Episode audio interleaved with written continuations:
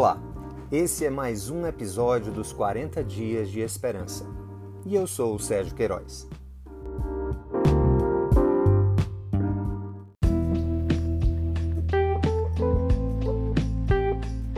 Dia 39 Constantes no Deus que nos firmou na graça.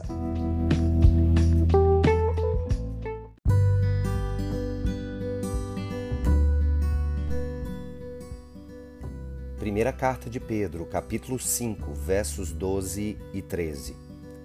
Com a ajuda de Silvano, a quem considero irmão fiel, eu lhes escrevi resumidamente, encorajando-os e testemunhando que esta é a verdadeira graça de Deus. Mantenham-se firmes na graça de Deus. Aquela que está em Babilônia, também eleita, envia-lhes saudações. E também Marcos, o meu filho.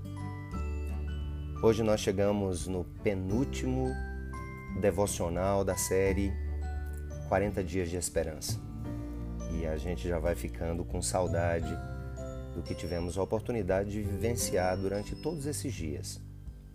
Aqui nós temos o escritor da carta, o apóstolo Pedro, encerrando o que escreveu, fazendo questão de mencionar aqueles que o ajudaram na construção de toda essa história, que estavam com ele no momento em que ele escreveu a carta, e especialmente Silvano e Marcos, que ele chama de filho.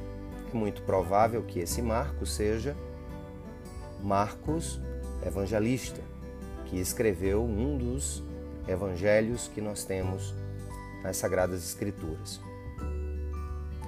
O que me chama a atenção nesse texto deve chamar também a sua atenção é que depois de ter dado todos os conselhos, todas as instruções, todas as exortações, Pedro vai dizer a seguinte frase: Mantenham-se firmes na graça de Deus. De fato, a vida vai nos fazendo esquecer daquilo que é importante. A palavra de Deus é como alimento que nós precisamos ter todo o tempo, todos os dias. Nós não podemos deixar de lado.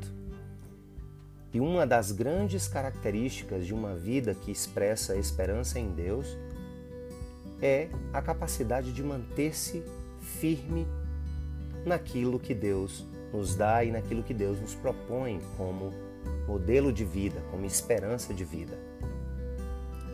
Tenho visto muitas pessoas literalmente entre aspas, se apaixonarem pela Bíblia, se apaixonarem por Deus, se apaixonarem pelo Evangelho, mas logo desistem. Logo caem, logo, em razão das tribulações da vida, em razão dos problemas que enfrentam, vão deixando de lado pouco a pouco as eternas e maravilhosas instruções de Deus em Sua palavra. Pedro encerra a carta mas pede aos seus leitores. E isso é como um som que reverbera desde quando ele escreveu essa carta e ultrapassa os séculos e chega até nós, mais de dois mil anos depois. E ele nos diz: mantenham-se firmes na graça de Deus. Não deixe que nada os faça esquecer da graça de Deus. A graça de Deus é a capacitação que vem do Espírito Santo, para que nós nos mantenhamos firmes. Pela graça nós prosseguimos.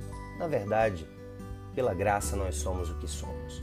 Pela graça nós somos salvos, pela graça nós somos escolhidos, pela graça nós perseveramos. A graça de Deus, o favor imerecido de Deus, deve ser todos os dias fundamento das nossas escolhas e a razão para que não venhamos a desistir.